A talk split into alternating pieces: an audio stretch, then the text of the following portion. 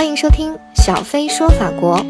喜马拉雅 FM 独家播出。搜索关注微信公众号“小飞说法国旅游、红酒、美妆、薰衣草”，更多法国好礼等你免费来拿哦！大家好，我是小飞，欢迎收听小飞说法国。呃，那么上一期呢，我们的话题是骑自行车，在法国骑自行车的事情。然后呢，有一条留言，我觉得蛮有意思，因为我是不会骑自行车的。然后留言说，呃，作为一个中国人，你连自行车都不会骑，会不会有点在法国人心里拉低了中国的形象？我觉得呢，他讲的有一定道理。呃，但是呢，让我也想到其他的事情。就比如有人问我，我是东北人啊，为什么讲话没有东北口音啊？很多人表示就是不太能够接受，就是说在他们的想象里，呃，他已经是对某类人群或者一个形象是有一个定义的。那如果你不符合他的这个定义呢，就是你的不对了。所以呢，如果法国人心里对中国人的定义是会骑自行车，那如果你不会骑，就有损了中国的形象。如果法国人对中国人的定义是中国人都会功夫，如果你不会功夫，那就是有损了中国在法国人心中的形象。但事实上是这样吗？呃，我觉得可能大部分这个八十年代的时候，呃，法国人对中国的形象可能是都会骑自行车。然后八九十年代随着香港的武打片，然后可能认为都会中国人都会功夫。但是呢，我想说，一个人对另一个人群的。形象的概念的产生是根据有两种方式啊，一种是间接间接通过报道呀、新闻呐这种图片啊来了解，另外一种呢还是就他直接的接触。那比如说他接触的中国人越来越多了，现在接触到的中国人，那他可能会有其他的形象的呃概念，比如说中国人爱买名牌，或者说啊中国人很有钱。或者说啊，中国人嗯工作很勤奋，那就是慢慢的通过他越来越多的与这一类人群的接触，他的对这一类人群的形象和概念的定义也会不停的更新。我觉得真正的交流和交往应该是这样的，而不是说我在跟人交往的时候，我要想他对我这个人群的定义是什么，那我就要做到符合他对我这个人群的定义去生活。那如果这样的话，我想每一个人都不可能真正的呃完美的生活了，因为每一个人对每一个族群或者人群的定义形象都是不一样的，你没有办法去满足所有人对这个形象的定义，然后去按照这个定义去生活。好，这个就是我对这个留言的一些想法。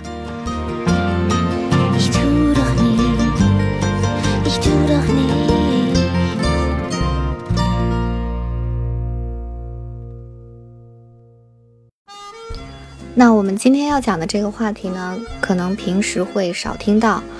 但是呢，我听到了，我就会觉得其实这个话题很重要，我觉得很值得谈一谈，就是阴道，对，就是女性的生殖部分阴道。不知道大家对这些话熟不熟悉哈？不能洗澡，不能洗头，不能抬重物，不能运动，不能喝凉水。这些话就是我得到的对于女性经期的，基本上是所有的护理知识了。可是怎么选择和使用卫生巾，怎么进行私处的日常护理，这些在我成长的过程中，特别是青春期的成长过程中，却没有人来告诉我。刚出国的时候呢，我没有见过卫生棉条，啊，更谈不上使用过。然后也不能相信，就是来大姨妈的这些法国女生同学们啊，照样跑步，照样打球，甚至游泳。那我当时的感觉就是，我觉得她们活得很糙啊，不爱护自己。可是慢慢发现，真的是这样吗？为什么国内的同学好多都有痛经，而在法国，法国同学却很少？那为什么我们在中国？中国的女生在经期的时候那么小心，不能干这个，不能干那个，反而体质还要比欧美的同学弱呢。我觉得可能是因为我们不够重视，甚至对于我们最应该重视的身体部位，却羞于启齿。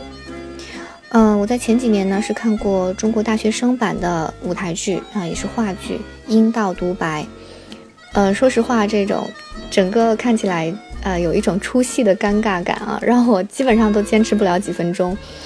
但是呢，我觉得这些女大学生们能够在舞台上大声地说出阴道，就已经是很不容易的一件事了。呃，阴道在中文里我们会称之为，呃，私处、小美眉、下面、那里，还有就是粗口里面的单音节词汇啊，我不知道是不是能说，就是，嗯，逼迫的第一个字。各种语言里呢都有很多不同的词汇来表示它，啊，法语里面是 shut，shut 是有小猫的意思，母猫啊，呃，所以有各种各样的隐喻概念。嗯，或委婉或暴力的来表示这个部分，而这种隐晦呢，更增加了它的神秘感和对它的羞耻感。很少人，我想很少人能够真正正确的面对过它。它是怎样的呢？它会有味道，它每个月流血，它每次房事收缩扩张，它孕育生命，但是它被遮挡，被调戏，也被装扮，被拍摄。但我觉得更多的和最不应该的。是被忽略。昨天呢，我终于看到了原版的阴道独白，它是由它的作者女作家伊夫恩斯勒伊夫恩斯勒出演的这个一个纪录片视频。它是在一九九六年在美国首演，然后二零零二年呢由 HBO 也就是美国的有线电视网络媒体公司出品，一共是一小时十六分钟。整个的可以说这个纪录片是简洁流畅，一气呵成。我从头到尾就是一下子看完。哦，我本来以为呢这个剧，呃，是像中国版的这种舞台剧一样，是由不同的人演不同的受访者的，呃，但是看了才知道不是的，全剧都是由作者伊夫恩斯勒的，呃做的单人的舞台秀。他每一幕呢表演一个受访者的独白。然后呢，这个 HBO 的这个视频版本中，中间每一幕中间是以他和受访者的采访镜头和花絮来贯穿的。他就是坐在那里，在舞台上啊，穿着黑色的吊带裙，然后交叠着双腿，光着脚，然后有的时候呢，脚会跟着他说话的节奏打着节拍，很调皮的感觉。这是一个不大的舞台，只有一个话筒、一把高椅和他一个人。但是它让我们进入到了形形色色的女人的故事中，而所有的故事的核心和切入点都是阴道。从阴毛开始，一步步向内探索，从丈夫的要求到父亲的朋友的侵犯，一步步回归于自我。那伊芙呢？她是一个作家，是一个倾听者，也是一个女人，一个母亲，一个奶奶。她采访了两百多位女性。跟不同肤色、不同文化、不同年龄、不同经历的女性打交道，与她们来谈论阴道。她没有选择在报刊杂志上做几个简单的调查问卷，而是深入到各地与被访者生活在一起，不是一天两天，而是十年；也不是拍摄这种明星的真人秀，而是倾听素人们的真心声。所以我觉得它是立体的、丰满的、真实的、有人性的。在节目中有一个章节是他要模仿各种女性呻吟的声音，但是你看了你不会觉得尴尬，因为这是不同女性们的真实的呐喊，哪怕有一种是无声的。有一段呢，它是讲述一个七十五岁的一个妇人的阴道的一生，但是你不觉得她是很做作，因为有她对她的理解在里面。有的时候呢，在其他一幕里，她变成在战争中受蹂躏的女性。他用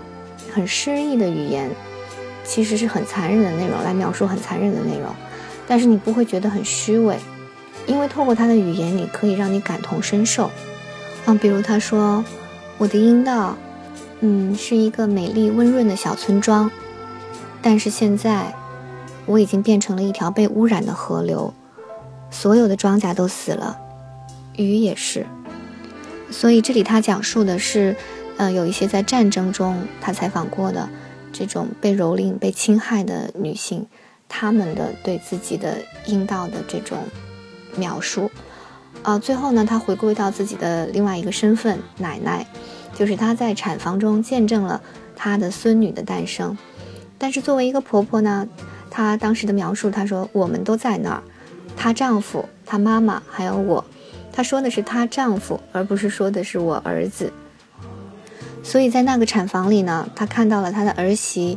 呃，初为人母的痛苦和神圣，而且从他陪伴他儿媳的生产，他凝视他他的阴道，他发现忽然有一个很很神奇的发现，他觉得阴道其实就像一个搏动的心脏。然后他说，心有能力牺牲，阴道也一样。心能够原谅和修复，它能改变形状，容纳我们，它能扩张，让我们出去。阴道也一样，心能为我们疼痛，为我们伸展，为我们死。它流血，而流血是为了我们进入这个困难的奇妙的世界。阴道也能够。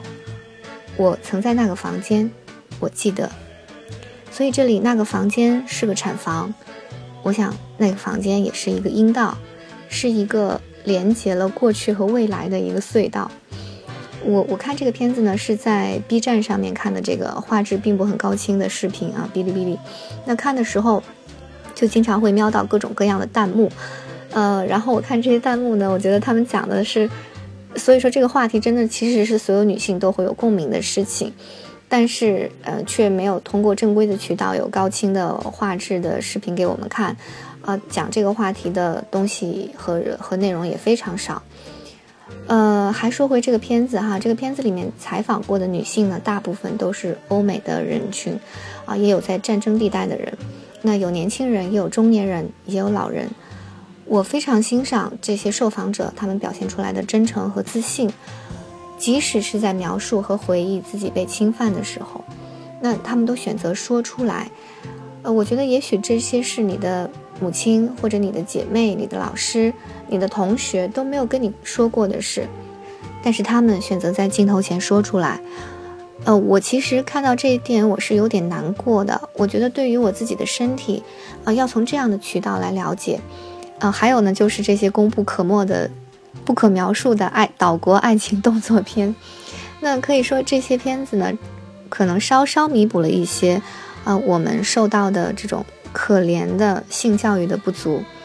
但是我觉得这些都远远不够。我还记得第一次啊，在一个德国同学家，他家卧室的墙上 看到的这个翻版的油画《世界的起源》，那一刹那我的震撼，我当时觉得。我这个同学怎么是这样子的？因为我我觉得这个德国同学蛮好的，后来我才知道哦，这是一个名画，是法国的这个古斯塔夫·库尔贝啊，在一八六六年创作的一个作品，那么叫《世界的起源》，它现在是存于巴黎的奥赛博物馆。那它就是一个很写实的一个女性的张开的双腿啊，这么这么一个画面。那可能现在这幅画，我不知道在在在国内是不是可以这样放出来。可能都是不可以看的话，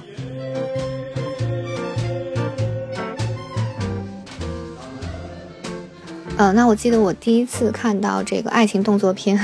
A 片，也是在出国以后，嗯，就是在我曾经的概念里，很长一段时间，我可能觉得好女生是不应该去了解这些的，但是现在我觉得，我不想翻墙听着外语才能看到不同人的这个私处的构造。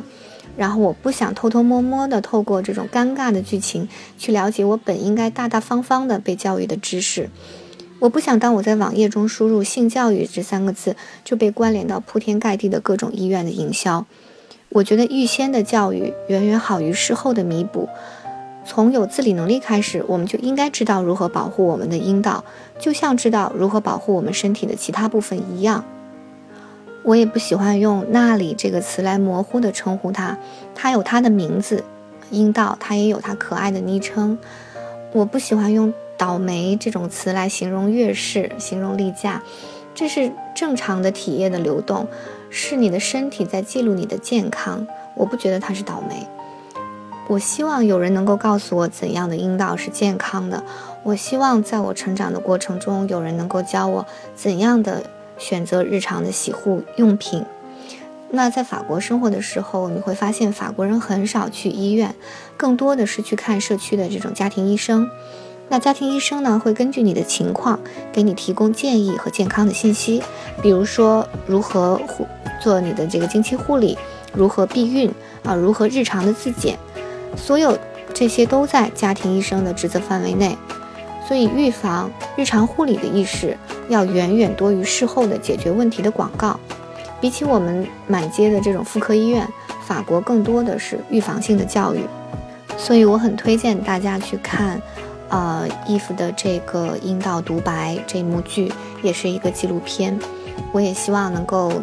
嗯，大家就做到像 Eve 说的，从今天起找一面镜子，最好等身高。然后张开双腿，找好角度，不要挡住光。或者现在我们可以打开手机自拍，向下对准这个部位来欣赏它，了解它，来爱护它。多了解关于它的知识，这并不羞耻，而相反的，这正是我们应该做的事情。